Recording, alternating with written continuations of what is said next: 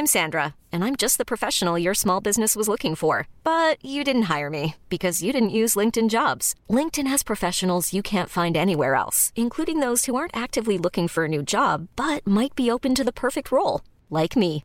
In a given month, over 70% of LinkedIn users don't visit other leading job sites. So if you're not looking on LinkedIn, you'll miss out on great candidates like Sandra. Start hiring professionals like a professional. Post your free job on linkedin.com/achieve today. Abdul Abdouragimov, bienvenue dans la complète la sueur. Merci, merci à vous. Ben pas de souci. Alors on va revenir dans cette interview sur ta vie parce qu'on veut tout savoir sur d'où vient le lazy king, comment le lazy king est devenu le lazy king. Et on va commencer bah, évidemment du coup par la question est-ce que tu peux nous raconter où est-ce que tu es né et où est-ce que tu as grandi? Oui. Je suis né au Daghestan, dans une ville qui s'appelle Nijni Djengutai. Il y a deux Djengutai. Nijni, ça veut dire euh, celle du sud, mais il est en nord, mais il s'appelle sud. Après, euh, je grandis un peu jusqu'à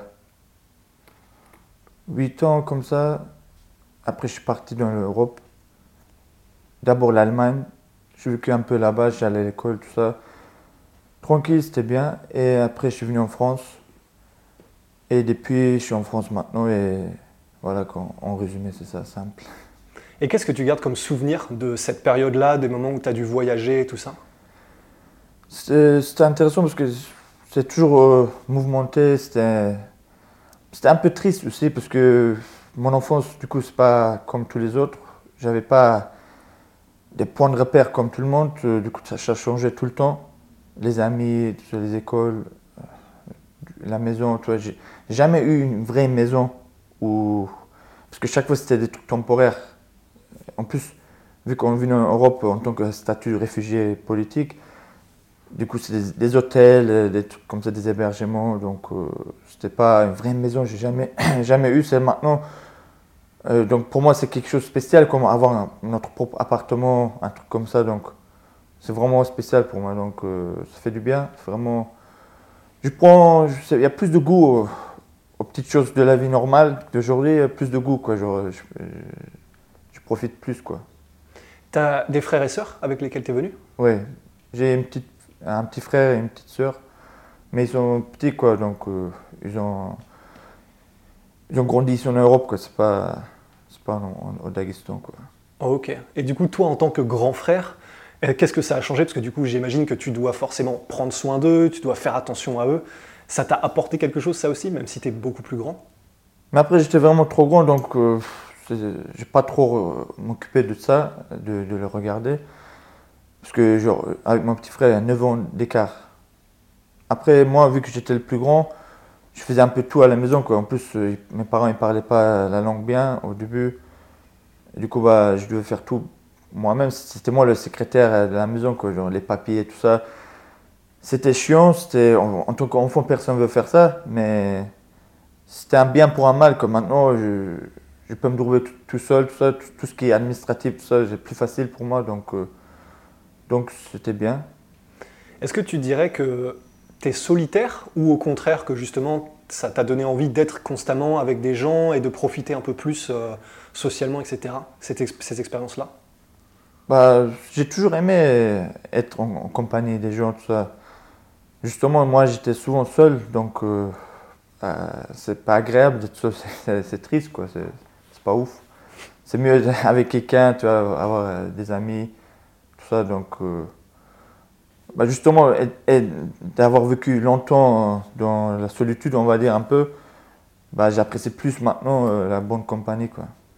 Et alors, c'est à quel moment que tu as découvert les arts martiaux, les sports de combat? C'est à l'âge de 16 ans, en France, j'ai découvert euh, vraiment. J'ai commencé à faire vraiment et vraiment connaître. Parce qu'avant, c'était comme tout le monde, je regardais la télé, je voyais les films, et dans les films, on voit souvent de la boxe, kickbox. À l'époque, c'était populaire, kickbox, karaté. Donc, je voyais ça et j'aimais bien, comme tous les gamins. Donc, euh, je rêvais des fois, tu vois, de faire boxe, tout ça, karaté, des trucs comme ça. Et tout ce qui est lutte, tout ça, je ne connaissais pas du tout. Et à l'âge de 16 ans, quand mon cousin il dit il allait à la salle de lutte, il dit tu viens ou pas? Je dis ok vas-y je, vais aller. après, juste avant d'aller, je regardais un peu les vidéos de la lutte sur YouTube et ça m'a pas donné envie parce que c'était un peu triste l'image, c'était pas l'ambiance, c'était pas ouf, c'était pas coloré, c'est c'est pas ouf quoi. Du coup, ça m'a pas trop motivé, mais une fois allé sur place et essayer, j'ai tout de suite aimé quoi. Voilà. Et ben, on sait que euh, forcément en France, tu es un des combattants au sol les plus talentueux qu'on ait. Du coup, ça veut dire qu'il y a eu un coup de foudre quand tu as commencé la lutte. Il y a eu la lutte et le grappling, j'imagine, juste après. Il y a eu vraiment un déclic où tu as adoré direct et donc forcément, comme tu avais des facilités, ça a explosé. Oui, c'est ça en fait. C'est le coup de foudre quoi. Genre, euh, au début, je connaissais pas. Comme toujours, c'est toujours la même, même, même, chose, même étape. Euh, grappling, quand je commence au début, je me disais, ah, c'est comme ça, pas ouf, je connais, je connais pas. J'essaie, ah, j'aime bien. Et le jutsu, pareil, avec le kimono, au début, voilà, c'est quoi ça. Après, j'essaie, j'aime bien. Et le MMA, pareil, j'essaie, j'aime bien. Donc. En fait, moi, je suis quelqu'un, je m'ennuie très vite si je reste toujours avec la même chose. Donc, euh, la lutte, au début, c'était bien, agréable, au bout d'un moment, ça commençait à m'ennuyer parce que c'est toujours la même chose. Le grappling, pareil petit à petit. Du coup, le MMA, c'était vraiment pour moi la, chose, la meilleure chose parce qu'il y a tout, quoi. Donc, tu peux toujours varier, tu peux toujours changer. Donc, du coup, c'était parfait pour moi. Et du coup, quand tu dis que c'était pas ouf, euh, que c'était pas coloré, on imagine que c'est aussi parce que c'est des trucs qui sont très répétitifs à faire en lutte, beaucoup d'exercices qui sont les mêmes, c'est dur, c'est. Ouais. Ça, comment est-ce que tu fais maintenant en tant qu'athlète professionnel? Parce que tu es obligé forcément de te taper des sessions où tu fais les mêmes trucs, où tu te bourrines en cardio, etc. Comment tu fais pour continuer à le faire, sachant que c'est peut-être pas ce qui te plaît le plus du tout Oui, mais vu que, justement, vu que c'est des MMA, c'est varié, c'est pas toujours la même chose quand même. Euh, on va faire une technique de lutte, une technique de grappling et une technique de boxe, ça change. Donc euh, c'est plus agréable à, faire, c'est moins, moins chiant en tout cas pour moi. Du coup, bah, j'aime bien. En plus, plus c'est technique, plus c'est fluide, donc plus c'est facile. Du coup, j'aime bien quoi. Alors qu'en lutte, les techniques de lutte, il y a beaucoup de techniques qui, sont bien, mais il y en a, ils sont que vraiment en lutte qui vont marcher, en compétition de lutte. Donc, euh, du coup, la, façon de faire la technique, c'est pas pareil. Genre, ils sont un peu plus gainés des fois, alors qu'en MMA, bah, je, peux faire la même technique, mais en étant plus relâché, parce que c'est pas la même position, c'est pas. voilà quoi. Et le fait que tu sois aussi créatif et que tu apprennes les techniques aussi rapidement, parce que c'est ce que tout le monde dit, en gros, ce qui te croise, c'est apprends une vitesse, mais ça n'a pas de sens. Ça, tu penses que c'est évidemment des facilités, mais que c'est dû à quoi? C'est Ça te fascine le côté un peu jeu d'échecs, ou alors c'est le côté justement créatif, trouver des solutions créatives à des problèmes? Qu'est-ce qui, qu'est-ce qui fait, tu penses, que tu y arrives aussi bien? Bah, Je sais pas, il n'y a pas trop de secret. Moi, moi, je crois, donc, je crois en Dieu, donc moi, c'est, un don. Euh, je sais pas, chacun, chacun son truc. Pour moi, quelqu'un est plus fort euh, en mathématiques et d'autres est plus fort en sport, d'autres il est plus fort en échec, tout ça. Donc moi, je pas, j'ai cette facilité effectivement d'apprendre vite. Des fois, ça m'est arrivé euh, quand j'étais en compétition, euh, juste avant, un jour avant ou le jour même, je regarde une vidéo et après j'ai exécuté la technique tout de suite en, combat réel. Quoi. Je sais pas, j'ai cette facilité, j'arrive à facilement voir, visualiser, visualiser les choses YouTube, ça, je peux regarder la technique et comment tout ça. Donc, et une fois quand je fais, après je sens moi-même, tu vois, même si je vais faire, des fois ça trouve que je vais découvrir d'autres techniques en essayant de faire une technique, je découvre euh, une autre technique, quoi, parce que, ah oui, je sens, ah oui, si je fais ça, peut-être ça fait ça. Voilà. Et lorsque tu es passé en MMA, Qu'est-ce que ça a été la première fois que tu as fait un sparring et où la première fois que tu as combattu, pris des coups? Est-ce que c'était naturel ou est-ce que tu as eu un avant-après euh, qui était compliqué? C'était à la salle. Euh, j'étais toujours dans la salle de euh, lutte ou jiu brésilien. donc, on faisait toujours comme toujours le cours de JJB, grappling. Et des fois, bah, on amenait des gants et vas-y, on fait entre nous, quoi, tranquille. Euh, combat de boxe ou combat de MMA. Ah oui, à une époque, quand j'étais encore à la salle de lutte, j'étais pas encore trop JJB, euh, MMA, tout ça. Ça m'arrivait dans le vestiaire, euh, avec mon cousin, on, s'enfermait et, on faisait la boxe, pure boxe, pendant 30 minutes, même une heure des fois. tellement on faisait, il y avait la vapeur, C'était un mam après. En fait, c'était au freestyle, quoi, moi. Pareil, je regardais les vidéos de boxe, ça, ça j'aimais et j'essayais de imiter, tu vois, de comparer avec mon cousin, tout ça, un truc comme ça. C'était pas des trucs spécifiques, j'allais pas dans une salle de boxe spécifiquement pour apprendre. C'était, au début, c'était comme ça, freestyle, et le MMA, pareil. On faisait comme ça entre nous. Et j'ai tout de suite aimé, quoi. Et tu as été au Brave, tu es même devenu champion du Brave. Est-ce que tu peux décrire un petit peu comment est-ce que tu as construit, comment est-ce que vous avez construit la carrière à l'époque? Est-ce que euh, tu, tu, voulais devenir champion? Est-ce que tu te voyais dès le début aller loin dans ce sport? Ou est-ce que, encore une fois, ça s'est fait un petit peu comme ça au fur et à mesure Tu prenais les combats et puis ça s'est fait? Au début, au début, il n'y avait rien vraiment préparé. C'était pas, j'avais pas vraiment d'objectif. Euh, c'était vite fait. Allez, on va dire, au début, je me suis dit, ah, j'aime bien, je me lance. Et c'était à l'époque où Conor McGregor il a gagné des millions, tout ça, il commençait à gagner bien. Ah, je me dis, allez, moi aussi peut-être je vais gagner des millions. tu vois, c'était un peu comme ça à la rage, sans trop réfléchir. Sans, tu vois, je disais à ma mère, t'inquiète, je vais gagner des millions. ça, je suis allé parti, je suis parti comme ça. Donc euh, je ne pensais pas être champion bref, champion ça. C'est venu comme ça quoi. Et d'ailleurs c'était même trop vite euh, parce que au début vu que je commence comme ça tranquille pour essayer en gros, euh, mais moi, j'étais surpris, j'étais dépassé un peu par le succès. Parce que euh, le moment, le premier combat, quand j'ai commencé à combattre contre un vétéran UFC, tu vois, il y avait le truc, ah oui, UFC, après ça m'a fait clic. Euh, j'ai commencé à réfléchir, quoi. C'était pas comme au début. Donc, c'était après, au milieu, j'ai commencé à hésiter un peu à réfléchir. C'est pour ça, mes combats, si on peut regarder, c'était plus, je gagnais au point, au milieu. Et après, bah, j'ai fait un, on a changé tout, quoi, et après, maintenant, c'est mieux, quoi. Ouais, parce que maintenant, euh, bon, bah, tu es en train, grosso modo, de tordre tout le monde de tous les côtés. C'est parce qu'il y a eu ce changement et que maintenant, tu te sens plus à l'aise et que du coup, tu commences à vraiment être optimal dans la cage et où tu soumets tout le monde. Oui, voilà. Moi, je suis quelqu'un, soit je suis à l'aise, soit je suis pas à l'aise. Donc, euh, au début.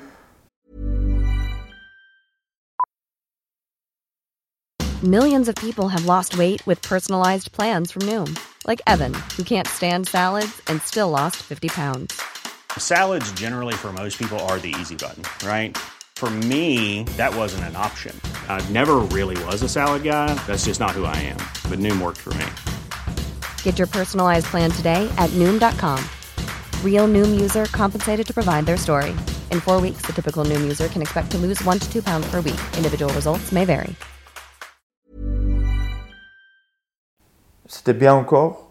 Et après, vu que j'étais pas encore, pas d'objectif, il n'y a rien, j'étais pas sûr, j'ai commencé à hésiter, à réfléchir trop. Et quand moi j'ai réfléchi, bah, bah, du coup, bah, je faisais pas, quoi. Je, je, me lâchais pas à 100%. Les combats, même l'interview, tout ça, j'étais un peu bloqué. Et après, quand je dis, allez, j'ai pris une décision, ah, c'était plus facile quoi, de, d'être moi-même, de, de me lâcher c'est toujours facile quand tu vois l'objectif, c'est toujours plus facile. Donc c'est ça, maintenant c'est plus agréable. Euh, tout, tout, ce que j'ai fait, c'est plus agréable. quoi. Est-ce que c'est vrai ou est-ce que c'est une légende qu'il y a un passage au Brave, et je crois que c'est le moment où tu as eu la défaite au Brave, la légende voudrait, les bruits de couloir disent qu'en fait c'est parce que tu commençais à t'ennuyer et que tu commençais, ça commençait à... Voilà, tu n'étais plus trop dedans. C'est vrai ça? C'est pas que je m'ennuyais, c'est plus... Euh, j'étais indécis à cette époque-là, je, voulais m'arrêter. Et vu que je voulais arrêter, et dans ce, combat-là, quand j'ai perdu, je, suis allé, c'était un moment vraiment pas bien psychologiquement, tout ça, là, j'étais pas bien du tout. J'étais en dépression parce que je voulais arrêter à ce moment-là, parce que pour une raison personnelle. Et après, on m'a pas laissé. Moi, je voulais arrêter. Après, mes parents, ils ont dit, mais non, tout ça, eux, ils voulaient pas que j'arrête. Après, j'étais perdu, j'étais pas bien. du coup, bah, je suis allé quand même, malgré que je voulais pas, je suis allé. Du coup, c'est pour ça que j'étais pas, pas dedans. Quoi. Pour moi, ces combats-là, pour moi, je perdais plus à moi-même qu'à l'adversaire. Donc, euh, c'était ça, enfin, à cette époque-là. Vu que j'étais indécis, j'étais... c'est pour ça que c'était pas bien. Quoi c'est quelque chose maintenant, évidemment sans entrer dans, les détails et les raisons, mais c'est quelque chose maintenant qui est entre guillemets passé. C'est plus quelque chose qui est susceptible de te bloquer dans le futur? Non, c'est bon, c'est plus clair. On a, on a grandi, quoi. Donc maintenant, la question est plus, nette, quoi. La réponse est plus nette, on connaît. c'est plus facile. Comme je dis, quand tu sais, c'est toujours plus facile. Maintenant, c'est voilà, qu'on avance vers l'avant et, puis voilà. Et du coup, bah forcément, quand on sait, ça veut dire que là, tu commences à avoir une bonne idée. Tu es champion maintenant à RS Fighting. Tu commences à avoir une bonne idée de ce que tu veux faire, peut-être quelques combats et euh, ensuite l'UFC, forcément, on est obligé de l'évoquer. C'est ça ce que tu as en tête? Comme je dis, maintenant j'ai un objectif, mais même l'objectif n'est pas encore très net, très clair. J'ai un objectif, mais c'est pas un objectif comme euh, simple que genre, on va dire, euh, ah, moi c'est juste, on va dire par exemple, je vais être champion RS, après où je vais être champion de l'UFC. Mon objectif est plus, plus compliqué, on va dire. En gros, si je dis, je vais être à l'aise, je vais être tranquille, indépendant, gagner l'argent, tout ça. Donc, du coup, euh, mon chemin, il n'est pas précis. Quoi, parce que pour gagner l'argent, il y a beaucoup de routes, beaucoup de moyens. Donc, euh, on va voir.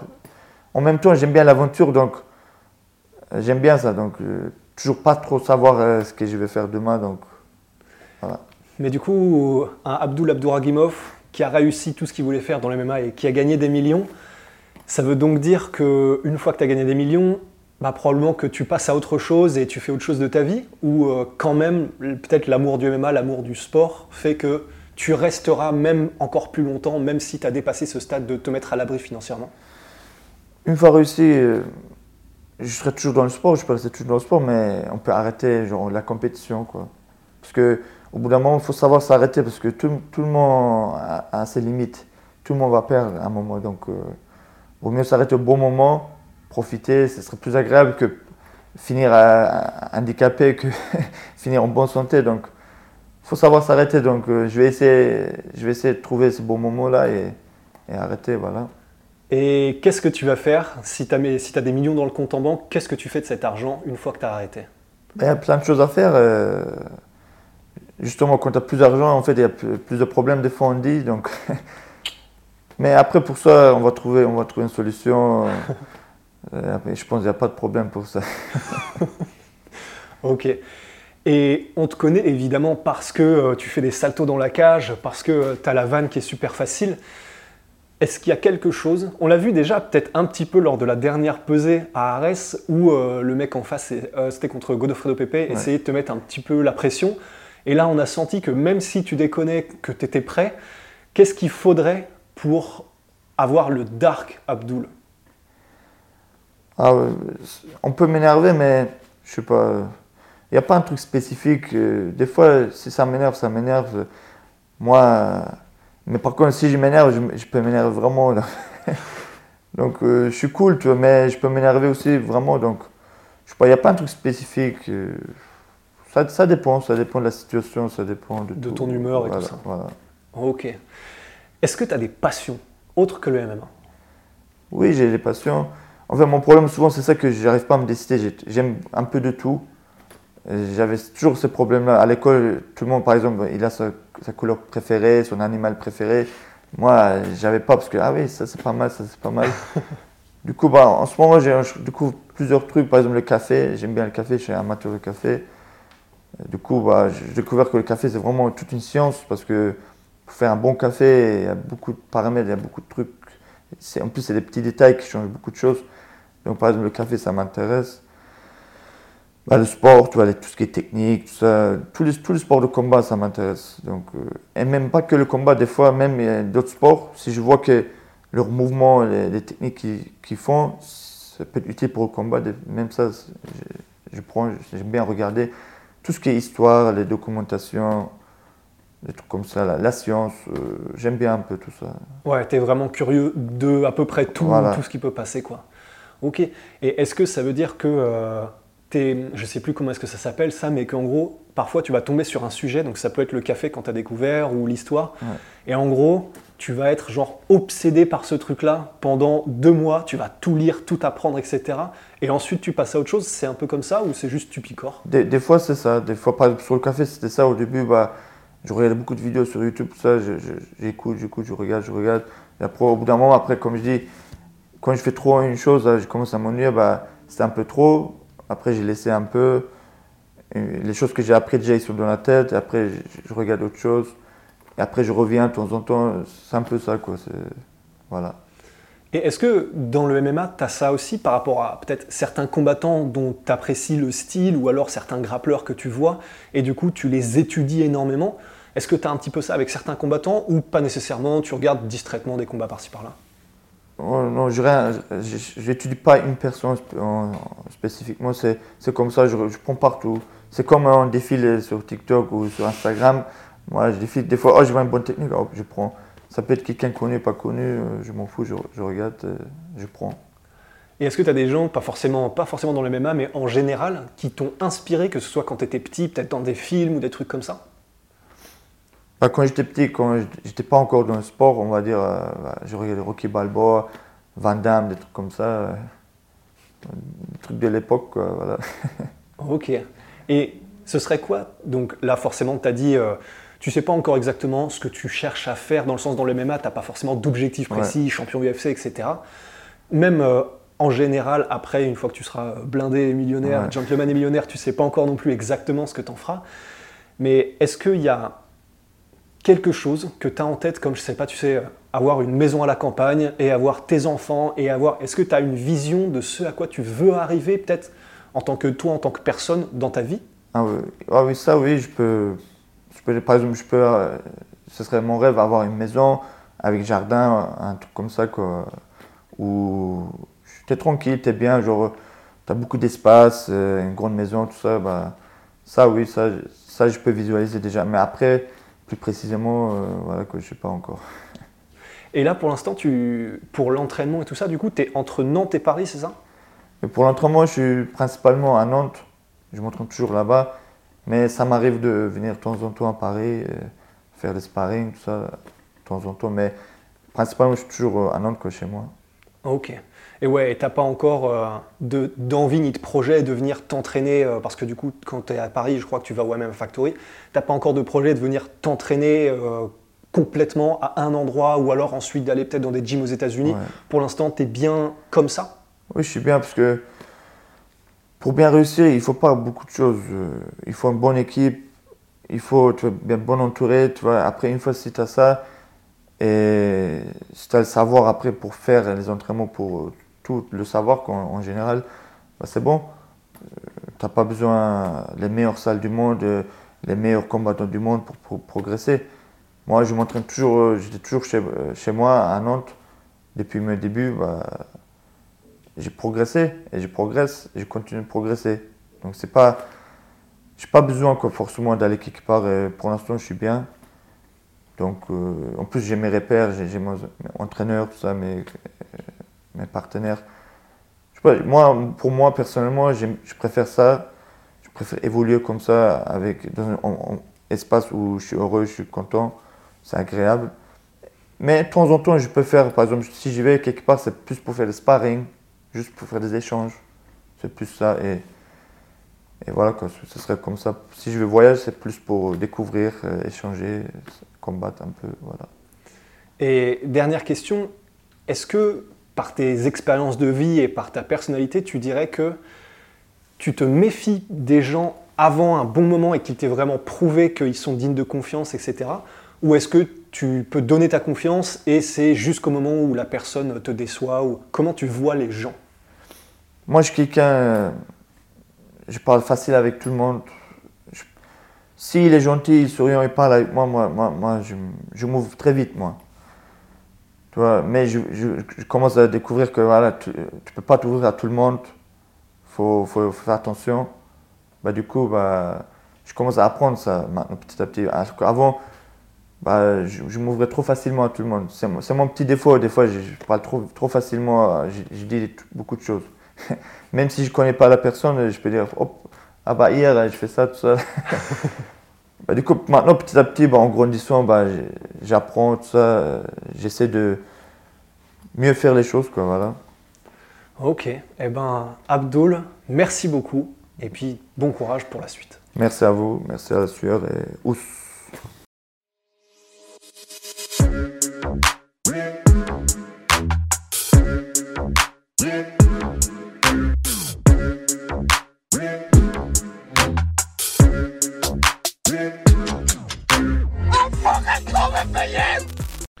Et voilà, c'est la fin de votre épisode du podcast La Sœur. Si ça vous a plu, n'hésitez pas à nous mettre les 5 étoiles sur Apple Podcast ou sur Spotify. Vous pouvez aussi nous laisser un petit commentaire, ça nous aidera beaucoup.